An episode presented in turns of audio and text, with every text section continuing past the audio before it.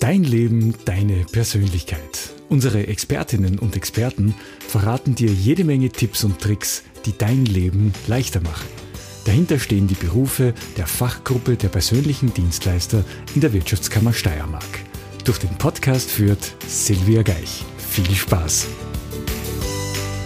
Dein Leben, deine Persönlichkeit und wie beide in der richtigen Umgebung wahrlich wachsen, gedeihen und aufblühen – das erfahren wir heute von Raumenergetiker, Radiesthet und Geoman Stefan Haring, der uns in seinen Wonderful Garden eingeladen hat und es ist wirklich unfassbar. Vielleicht hört ihr auch ein bisschen schon das Feuer neben uns, das knistert und die Vogel zwitschern und das Blätterrauschen. Im Hintergrund haben wir noch eine Theatergruppe, die hier diese wundervolle Idylle nutzt, um ein altes Shakespeare-Stück zu proben.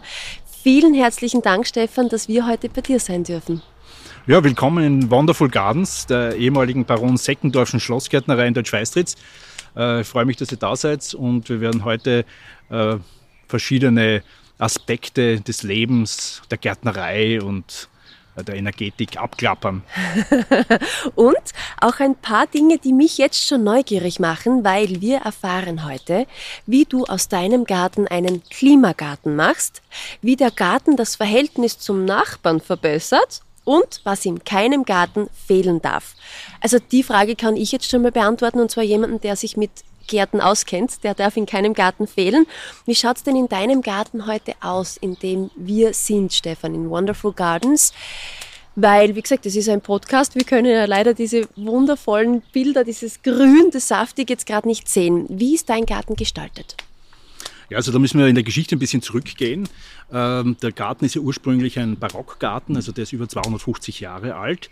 Wurde dann aber, also der äh, Baron Seckendorf hat den, hat den ursprünglich entworfen. Das waren große so Brunnenbecken hier, also ein, ein Ziergarten im, im, weitesten Sinne, wie mit Becken, so wie in, in Eckenberg äh, im Schloss, muss man sich das vorstellen. Und mit Brunnenanlagen, alten Toren und äh, Skulpturen. Und äh, das ist aber äh, dann 1850, und da kommen wir dann aufs Klima nochmal zurück, gab es eine Klimaänderung und man hat diese barocken Anlagen zugeschüttet mit Erde. Damals gab es Denkmalschutz in dem Sinn noch nicht und hat darauf Erdäpfel angebaut für die Hammerwerker, weil das war wichtiger, also dass das Hammerwerk, das ist hat, äh, Seckendorf war einer der Hammerherren und man sieht ja oben da im, im, im äh, Westen, sozusagen West, Westbereich des Gartens, sieht man das äh, Seckendorf-Schlössel, noch das Hammerherrenhaus. Ähm, er war Gewerke und die späteren Gewerke haben auch dafür gesorgt, dass die Hammerwerker versorgt waren. Also die mussten mit ihren Familien äh, natürlich ernährt werden, sonst ist nichts weitergegangen. Sonst sind die in Streik getreten oder abgewandert. Also hat man hier den Garten zu einem Nutzgarten gemacht, um in der, äh, in der kleinen Eiszeit von damals äh, die, die Leute zu ernähren.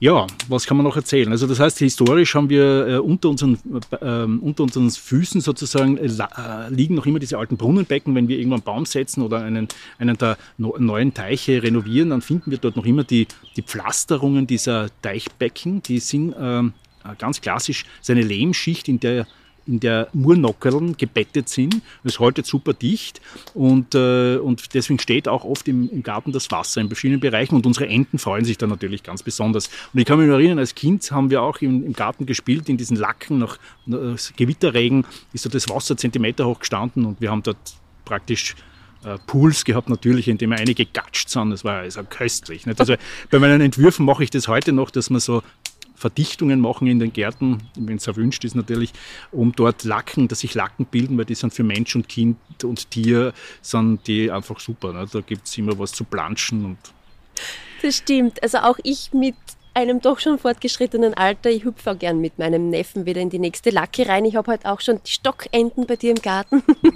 verfolgt. Das heißt, worum geht es eigentlich im Garten? Was ist ganz wichtig? Weil es ist einfach Umfeld, das uns wieder an uns selber auch erinnert, oder? Korrekt. Also die, äh, die Klimaänderung damals und die Klimaänderung ähm, heute, die stellen uns natürlich für, für, für wahnsinnige Probleme. Unser Garten ist jetzt ein Garten, wie du siehst, sehr bewachsen, er ist bewaldet, es sind hohe Bäume da. Äh, es waren noch höhere Bäume da, die, die allerdings den Stürmen dann im Zeital, in, in, in, verschiedenen Zeitepochen zum Opfer gefallen sind. Also das heißt, wir haben relativ viele Schattenbereiche, aber auch ein paar Sonnenflecken herinnen. Also in den Gemüsegärten unten im Süden Richtung Schloss Dienfeld, das ist äh, im, im Osten Richtung Schloss Dienfeld, äh, wie Sie sehen, haben wir auch eben äh, hellere Bereiche.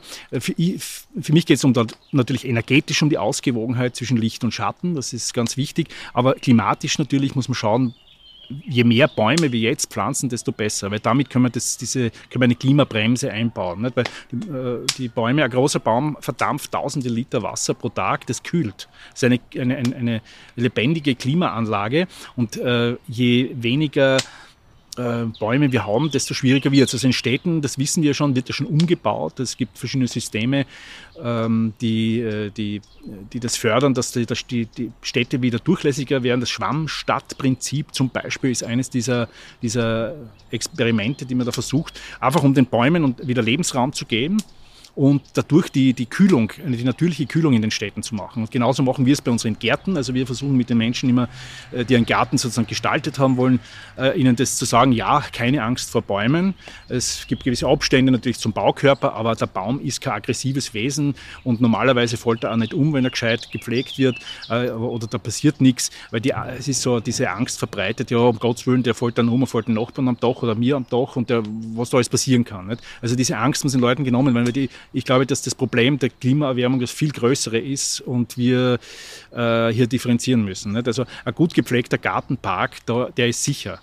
Äh, an Straßen gibt es ganz strenge Vorschriften, nicht? wie ein Baum zu gepflegt zu sein hat und so weiter also, und so fort. Also wichtig ist das Angst nehmen, da könnte was passieren. Oder der Baum macht das Haus hin oder äh, der Efeu macht das Haus hin oder solche Sachen. Ja, das genau. ist ja genau. völliger Blödsinn. Nicht? Also, das ist ja das Thema, das hört man immer wieder. Und wenn ich mir so deinen Garten anschaue, ich kenne ja Menschen, die andere Gärten haben, wenn die deinen Garten sehen, die sagen, Gott, das wird eine Wildnis, das ist eine Wildnis, für alle, die jetzt kein Steirisch sprechen. ich finde es großartig, weil es einfach sich hier ein Klima ausbreitet auf mehreren Ebenen. Du hast schon angesprochen, eben diesen Klimagarten. Vor welchem Klima sprechen wir da? Wahrscheinlich von allem, oder? Biologisch, ökologisch, aber auch das energetische, das persönliche Klima. Oder? Ja, natürlich. Also der Garten koppelt natürlich immer rück auf die, ähm, auf die Energetik oder auf die Astrologie oder auf den Besitzer. Nicht? Also es gibt Menschen, die sich mehr erden müssen, die vielleicht sowieso dann auch, äh, im, im, Garten sich sehr zu Hause fühlen und dort ganz viel arbeiten. Nicht? Andere haben das vielleicht mehr verinnerlicht und brauchen das auch nicht so. Also es, man muss da auch vorsichtig sein und differenzieren können. Nicht jeder Mensch braucht das gleich, aber die Menschen, die zu uns kommen und hier im Garten sich aufhalten, dann merke ich, dass die kommen irrsinnig runter. Ich glaube, den meisten fehlt einfach äh, ein gewisses Maß an Ruhe oder Ausgeglichenheit und das kann ich in einem Garten auf jeden Fall erreichen durch ein paar ganz einfache ähm, Tricks sozusagen der Gärtnerei. Nicht? Aber da müssen wir eben wissen, man muss dann als Gärtner das Handwerk kennen und als Energetiker das Handwerk kennen. Und früher war es auch so, die Gartenarchitekten und auch die Gärtner haben genau gewusst, wo setzen sie den Baum hin, wo machen, sie einen Teich, wo geben sie einen Sitzplatz hin. Früher war das das Wissen, Allgemeinwissen. Heute ist es ein Spezialwissen von einigen wenigen Leuten. Es gibt in Österreich, glaube ich, ganz eine Handvoll Gärtner, die sich mit dem wirklich äh, und Gärtnerinnen, die sich mit dem ausführlich beschäftigen. Und es gibt einige, die es auch instinktiv machen. Das sind dann es geht auch, nicht? also die das nicht so auf der bewussten Ebene abhandeln. Wir versuchen das wirklich zu verbinden, die Energetik und die Gartengestaltung. Und ich glaube, es funktioniert. Also wenn die Menschen bei mir sind, hier im Garten, ja, da ist Ruhe, Rückzug möglich. Nicht? Was können wir denn noch tun und was können Menschen vielleicht auch tun?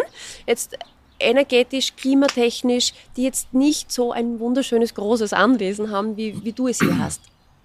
Also ganz wichtig ähm, für die Ausgeglichenheit, und das machen ja auch viele, ist raus in die Natur wieder. Die, die Wälder, äh, die Wiesen und so weiter spazieren gehen. Ja? Nicht, nicht unbedingt, also beim Mountainbiken bin ich mir nicht so sicher, ob das so förderlich ist. Es ist natürlich auch Natur, aber da habe ich eine ganz andere Geschwindigkeit drauf. Eigentlich besser wäre es das Gehen.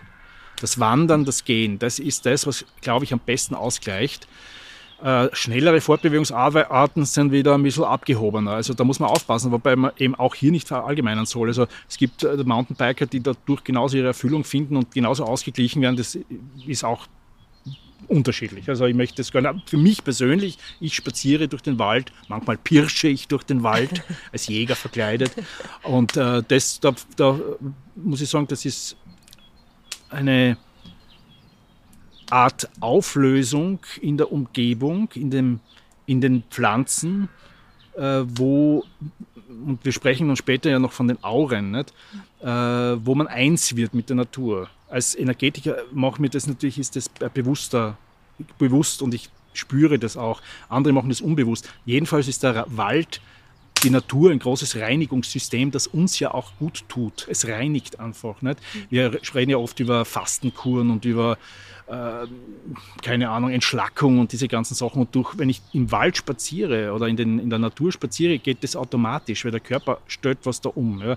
Es ist eine altbekannte Tatsache. Also es gab früher äh, bis ins 20. Jahrhundert haben die Ärzte verschrieben Spaziergänge und äh, Wasserfallwanderungen und so weiter. Das kommt jetzt auch wieder. Also ich habe schon gesehen bei Hotelprogrammen, nicht? da gibt es dann so Guides, die dann die Leute herumführen. Wunderbar. Nicht? Also das, das, es hat wieder seinen Platz, äh, diese Dinge. Erlebt wieder seine Renaissance quasi. Also, ja, es erlebt eine Renaissance. Nicht? Und wenn, apropos Renaissance, nicht? wir haben da ich bin natürlich ein alter Fanatiker, was die Gärten betrifft, von Renaissance und Barock. Das muss ich ganz ehrlich zugeben. Deswegen unsere Gärten sind, wenn wir sie gestalten, normalerweise modern nur im Sinne des, des Klimas, aber nicht im Sinne der, dass wir jetzt so viele Baustoffe verwenden, die so Beton und, und, und fremde Holzsorten, Steinsorten versuche ich wirklich aus äh, unserem Programm rauszuhalten. Unsere Sachen sind alle entweder aus Europa, Steinmaterialien, Tontöpfe, zum Beispiel diese Renaissance-Vasen äh, äh, aus Imbruneta drüben, die barocken Engel und so weiter, die wir hier stehen haben, die Barockvasen. Das ist alles hier gemacht, in Österreich oder in, in Europa zumindest. Auch die Steine kommen aus der Umgebung, äh, aus den verschiedenen Steinbrüchen und so weiter. Und Sie haben ja dann auch die dementsprechende Ausstrahlung, die hier ansässig Erstens, ist, die sich ja, hier entfalten kann. Richtig, das und ist, da möchte ich eben zu dieser Aura jetzt kommen. Mhm. Die Aura der Dinge, die Aura der Pflanzen, auch der Bäume. Was ist das? Es ist für viele so ein schwer greifbarer Begriff und gleichzeitig ist es doch was, was wir wahrnehmen. Bewusst wir, oder unbewusst? Richtig, ja. Also als, ich würde es als Feld beschreiben. Mhm. Ähm, wenn du äh, technisch als Routengeher kannst du das mit der Route darstellen. Das gibt eine Reaktion auf diese Aurenschichten. Auch die Bäume und Pflanzen haben Aurenschichten. Äh, auf dieser Ebene kannst du diese Aurenschichten wahrnehmen. Und äh, wir zum Beispiel machen auch sehr viel Obstbaumschnitt nicht? im Winter und aber auch unterm Jahr.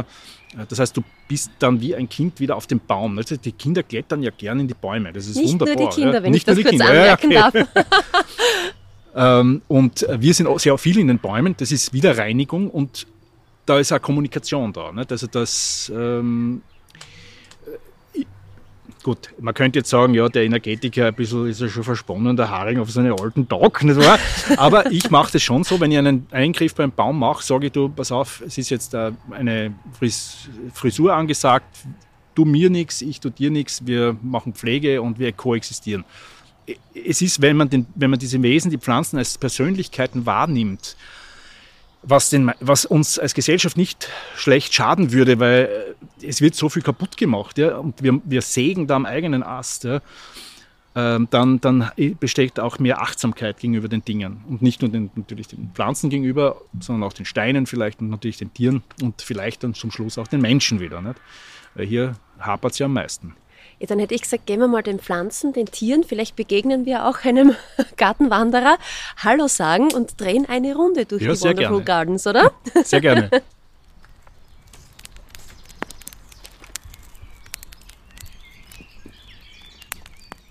Stefan, unsere erste Station machen wir hier gleich bei der Feuerstelle. Du hast uns heute ein Feuer gemacht. Wie schaut es denn überhaupt aus mit den Elementen im Garten? Die wie finden die ihren Platz? Wo können wir die mit einbetten? Meine, wir können jetzt nicht jeden Tag ein Feuer machen, aber es gibt sicher auch Dinge, die das Feuer ja widerspiegeln und symbolisieren.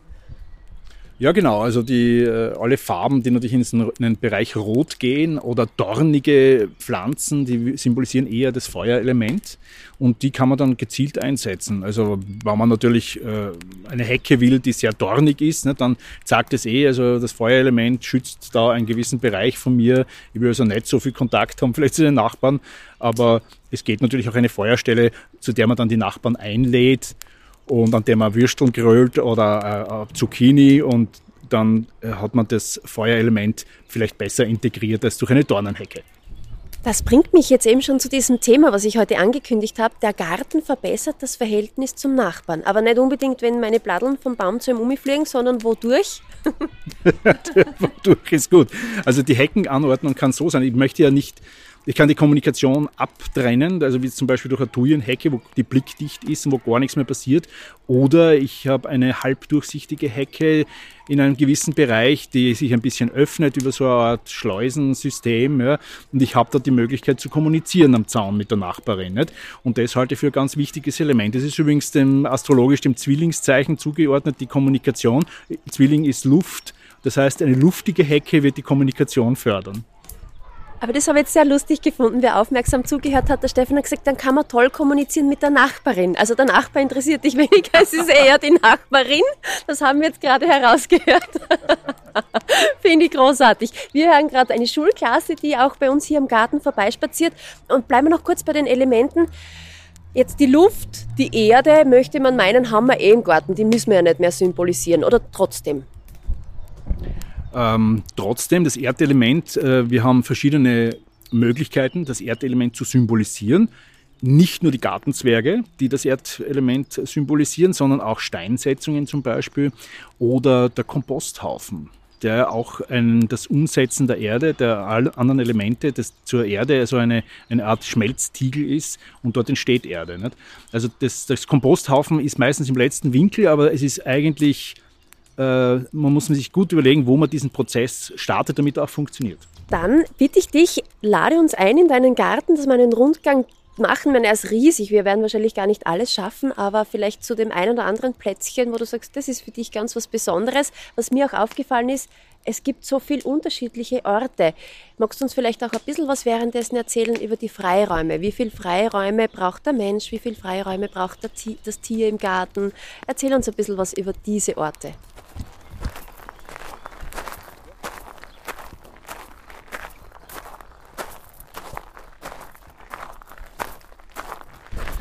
Also das ist der obere Gartenteil. Äh, wir sehen oben äh, das äh, Seckendorf-Tor, das ist ein altes Barocktor und dazwischen den, eine Brunnen, einen Brunnen, einen alten, der allerdings später gebaut worden ist. Also der ist nicht, glaube ich nicht, der spätbarock oder später gebaut.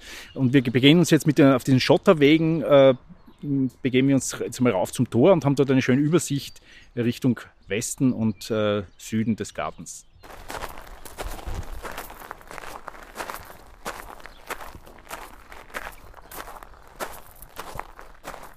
Also die, der, der, Garten soll das erweiterte, der erweiterte Wohnraum sein und ähm, der Garten soll auch Räume enthalten, in denen ich mich zurückziehen kann. Also der Rückzug ist, glaube ich, ein ganz wesentliches Element in unserer ähm, kommunikationsüberfrachteten Zeit. Also wo finde ich noch Ruhe? Nicht? Und im Garten kann ich das verwirklichen in einer Ecke. Wenn im Haus vielleicht schon die Kinder toben und der, der Wirbel los ist und die, die, die, die Fernseher läuft, dann kann ich mich vielleicht sogar im Garten zurückziehen. Und wenn ihr einen gescheiten Sitzplatz habt, wäre ich vielleicht sogar im, Sommer, äh, im Winter und Sommer dort sitzen. Also im Winter kann ich mir dort eine Feuerschale hinstellen. Und äh, ich praktiziere das schon lange und das ist wirklich super. Also die, der Freiraum, der Rückzug ist ein ganz wesentliches Element, um gleichzeitig wieder in die ins Gleichgewicht des Geistes und der Seele und des Körpers zu kommen. Stefan, jetzt hast du hier einen Garten, der ist über die Jahrzehnte gewachsen. Da sind die Elemente schon ineinander geflossen, Materialien von hier, aus der Umgebung und alles kommt hier zusammen. Wenn ich jetzt wohin ziehe zum Beispiel oder erst jetzt meinen grünen Daumen entdecke und ein unbespieltes Stück Land zu einem Garten machen möchte, wie gehe ich das an? Ja, die einfachste Möglichkeit ist mal die Grenzziehung. Also das heißt, äh, ich äh, lege eine, keine Thujenhecke an, keine komplett äh, undurchsichtige, sondern ich mache eine Naturhecke, die etwas luftiger ist und die auch den anderen Lebewesen Möglichkeiten der Entfaltung und der, Nahrungs der Nahrung bietet. Also Dornsträucher, Hainbuchen, Ahorn, Feldahorn und so weiter. Hier gibt es viele Möglichkeiten und äh, ich denke nur an so Siedlungen, die dann in Kukurzäckern stehen, wo ich einen Zaun habe, ein Maschengitter am schlimmsten und dann schaue ich in Kukuruzaucker. Es muss nicht sein, nicht? ich kann mich abgrenzen von der Umgebung, aber ich soll mich nicht total ähm, rausnehmen. Nicht? Also das heißt, eine luftige Hecke wäre schon mal der erste Schritt. Und den Rasenroboter nicht bis zu jedem Eck fahren lassen, sondern in den Ecken einfach Naturwiese stehen lassen und das zweimal im Jahr mit der Sense mähen. Das geht da. Nicht? Damit habe ich schon eine Abgrenzung erreicht. Und wenn ich dann noch einen Schattenbaum habe, in dem oder zwei, wo ich eine Hängematte dazwischen aufstellen kann, ja, dann habe ich schon gewonnen, oder? dann ist der Anfang schon einmal gemacht. Und beim Garteln, ich sag's nur, wie meine Mama da immer tut. Nein, heute wird nicht gepflanzt, nein, heute wird nicht gestutzt, weil der Mond sagt, die Mondphase sagt erst übermorgen. Wie genau ist es dann wirklich zu nehmen? Welchen Einfluss hat zum Beispiel auch der Mond auf unseren Garten? Ja, der Mond ist ein großer, großer Faktor in allen Kulturstufen, hat er eine Bedeutung natürlich auch in der, in der Astrologie gehabt. Ähm, bei den Pflanzen ist es so, die folgen dem Mond sehr genau, äh, den Mondphasen.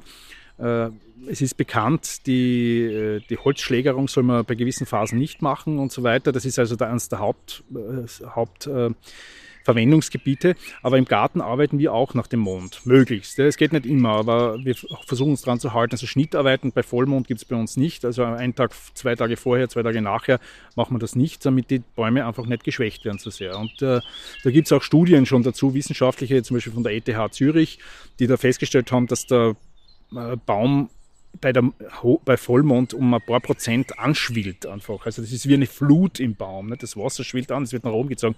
Also das ist ganz spannend. Nicht? Äh, das heißt, die Altvorderen haben durch Beobachtung schon gewusst, wann sie ihre Bäume schlägern müssen, dass das Holz für einen bestimmten Zweck äh, verwendet werden kann. Ne? Bis hin zu dem, dass es nicht brennbar war. Das wurde für Kamine und für Kamine verwendet. Äh, Holz, das keinen, keinen Wurmbefall bekommt, weil das einfach so hart und zäh ist. Ne? Das waren ein paar Tage vor Weihnachten, wo das geschlägert wurde. Also gibt es äh, ganz viele Erkenntnisse darüber, die jahrhundertealtes Wissen äh, weitergeben. Und ja, in unserer kurzlebigen Zeit wird natürlich äh, eher auf Holztrocknungsanlagen gesetzt und das muss einen Durchsatz haben. Also ich habe das selber in Schweden gesehen, riesige Holztrocknungsanlagen. Ja, das funktioniert auch mit hohem Energieaufwand und mit den entsprechenden Auswirkungen aufs Klima. Nicht? Jetzt können vielleicht viele sagen, um Gottes Willen, was ich alles beachten muss, um meinen Garten entstehen zu lassen, gedeihen zu lassen. Da stecke ich ja so viel rein, was bekomme ich denn raus? ja, also viele meiner Kunden sagen dann so im Nachsatz zur Gartenplanung, aber es muss pflegeleicht sein. Und dann sage ich, aber Sie wissen schon, dass Sie Ihr Leben verlängern, wenn Sie im Garten arbeiten. Ach so, ach so, ja, das ist ja so viel Arbeit. Sag ich, ja, aber das ist eine Arbeit, die richtig reinigt und die richtig erdet und die Ihnen richtig gut tun wird, die was für die Gesundheit ist. Nicht? Abgesehen davon, dass Sie die Kräuter natürlich, die wir propagieren, äh, die Küchenkräuter und Gewürzkräuter, wenn Sie das jeden Tag integrieren in Ihren Speisezettel, dann garantieren Ihnen, dass es Ihnen sehr lange sehr gut gehen wird. Und was der Garten uns natürlich auch vermittelt und verschafft, ist nicht nur energetisch, sondern auch klimatisch eben gute Verhältnisse. Um noch einmal auf diesen Klimagarten zu sprechen zu kommen, was ist noch wichtig alles, damit das Klima im Garten stimmt, damit wir überhaupt generell mit unseren klimatischen Veränderungen auch gut mitgehen können? Also wichtig sind großkronige Bäume, also keine Angst vor, vor Bäumen. Ein großer Baum äh, kann ungleich mehr äh, Wasser verdampfen als kleine Bäume. Es gibt immer wieder die Beispiele, dass man so Zwergformen im Garten ansiedelt. Natürlich hat das auch seine Berechtigung, aber versucht, wenn jeder in seinem Garten einen großen Baum stehen hätte, so wie es früher war, die Obstbäume, ja, die werden ja nicht so groß, aber der hat äh, eine vielfache Nutzung und äh, der Baum kühlt das Klima. Die Wiesen kühlen das Klima. Verzichten Sie auf, auf äh, die Betonierung oder die Zupflasterung von, von Einfahrten. Lassen Sie den Boden offen.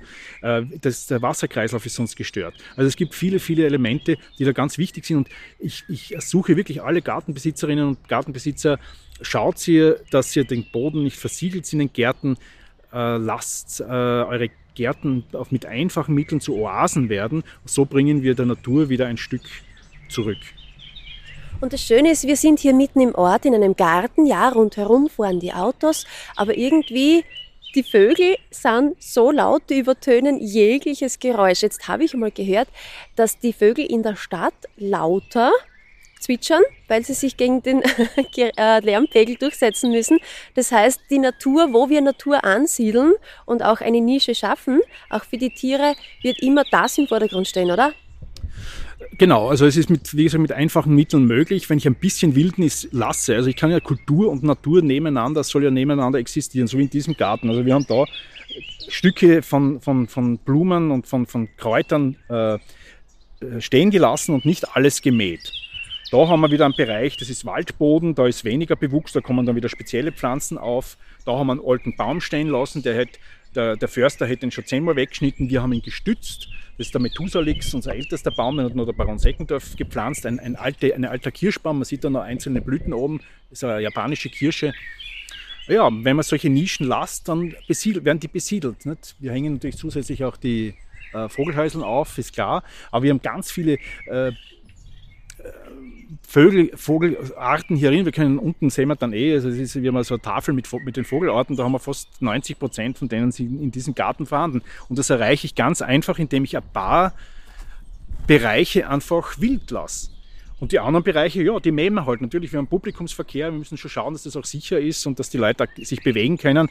Und äh, natürlich, ich gebe zu, die, äh, das ist ein Messerschneide. Ich meine, das ist so, so ein bisschen äh, wann verwildert der Garten? Nicht? Manchmal übersehe ich den Augenblick und auf einmal ist das irrsinnig wild und die Leute herkommen und sagen, ist, da draußen über was, nicht? So ein Garten, das ist mir schon zu viel. Sag ich, nein, nein, das machen wir schon, also ihr Garten wird nicht so aussehen. Aber dann weiß ich, dann müssen wir wieder schneiden. Nicht? Also das ist, äh, es ist aber nicht so ein großer Aufwand. Wenn ich, der Garten ist relativ groß, 2500 Quadratmeter, aber wenn ich jetzt einen kleinen Garten habe von ein paar hundert Quadratmeter und das gescheit einteile, kann ich den größer wirken lassen und ich kann was für die Natur tun.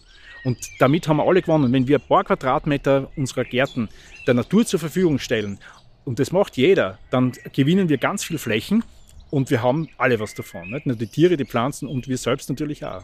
Das bremst die Klimaerwärmung. Ja. Ja, das auf alle Fälle. Als Raumenergetiker, der du ja auch bist, also von dieser Berufsgruppe auch kommend, gibt es eine bestimmte Anordnung im Garten, die unerlässlich ist oder soll man da einfach seiner Intuition folgen? Ähm, das haben wir schon äh, kurz angerissen. Also die, jedes Sternzeichen auch, also jeder astrologische Sternzeichen braucht äh, vielleicht hat gewisse Schwerpunkte auch, die es braucht im Garten. Also es ist schon eine sehr individuelle Sache.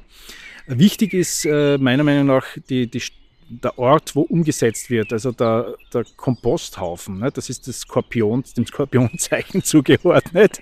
Da, da, findet Tod und Sterben und auch Wiedergeburt statt. Und äh, das ist sozusagen im Sektor des Pluto wäre das und äh, da muss man dann, sollte man schon genau schauen, auch im Sinne der Kommunikation mit den Nachbarn, dass man nicht dorthin geht, wo der Nachbar vielleicht seinen Ruheplatz hat. Nicht? Also es wird mir immer mehrere Punkte geben, wo man das verwirklichen kann. Auch dann natürlich die, die Technik, also es ist ja auch Handwerk dann, wo gebe ich den hin, wo hat er genug Feuchtigkeit, damit überhaupt Umsetzung stattfindet. Aber grundsätzlich äh, wäre das einer der wichtigen Punkte zu beachten, der Komposthaufen. Man glaubt es nicht. Der Misthaufen ist eigentlich das Wichtigste im Garten. Der Kompost, das Gold des Gartens, das ist natürlich das Unerlässlichste überhaupt. Aber ich habe ganz zu Beginn auch noch gesagt, Stefan, zu den Leuten, dass wir verraten, was in keinem Garten fehlen darf. Ja, eine Gärtnerin und ein Gärtner sollten da sein. Das ist einmal ganz wichtig, das ist klar. Ja.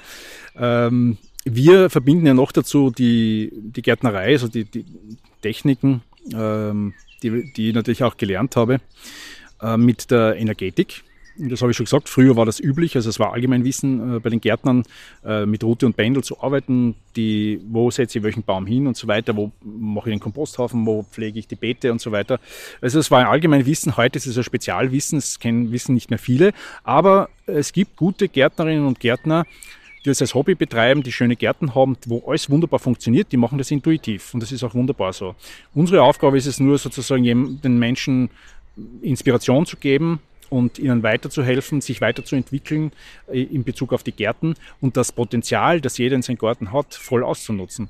Weil eine Thujenhecke und der Sportrasen mag manchmal in seltenen Fällen sinnvoll sein, aber das ist sicher nicht der, die letzte Lösung, die es gibt für einen Garten. Also da kann der Garten viel mehr geben und da kann ich viel mehr draus holen für mich und für meine Entwicklung. Stefan, zum Abschluss noch einmal du als, als Gärtner, als ähm, Raumenergetiker, als Radiesthet und auch als Geomant. Drei kurze abschließende Fragen. Was braucht es in unserem Garten oder auch Klimagarten auf persönlicher Ebene? Wichtig ist, dass ich mich wohlfühle. Das ist einmal das Erste. Also ich kann, ich kann niemandem einen Garten vorschreiben, aber ich kann Vorschläge machen, wie, wie kann ich mich dort entspannen, wie kann ich dort gesund, Gesundheit lukrieren, sozusagen für mich gewinnen, wie kann ich dort äh, mich weiterentwickeln. Das, diese, diese Dinge können wir klären, indem wir das den Gartenbesitzer oder die Gartenbesitzerin einfach auch aus einem energetischen Blickwinkel anschauen, aus einem astrologischen Blickwinkel anschauen. Das können wir klären und danach können wir den Garten dann auch planen.